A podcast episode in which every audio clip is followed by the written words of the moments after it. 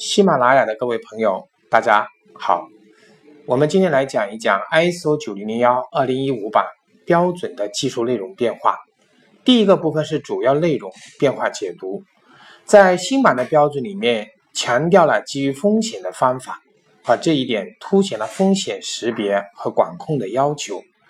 第二个呢，新增了组织环境。那这一点说明了什么呢？说明了组织战略制定和体系策划的前提。第三，对领导作用的要求更加细化和具体了。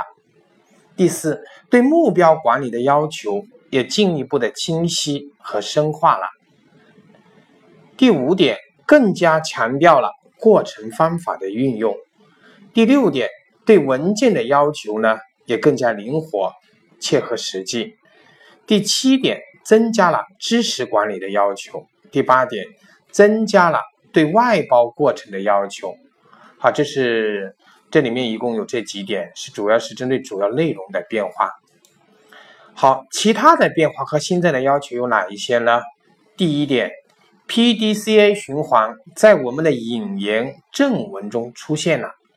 第二点，对管理者代表的要求不再明示了。第三点。特别考虑了服务行业的特殊性。第四点，对管理体系的变更策划要求更加具体。第五点，对沟通要求更为具体了。第六点，明确了交付后活动的要求。第七点，不再单独提预防措施，在标准中给出我们这么一个概念。做好质量管理体系的系统策划和有效的运行，是最好的预防措施。好，这是关于 ISO 九零零幺在标准的技术内容方面的变化。那有关变化内容的详细的解读，我们会在后面的标准逐条逐条的进行讲解。好，今天的课程就讲到这里，我们下次再见，谢谢。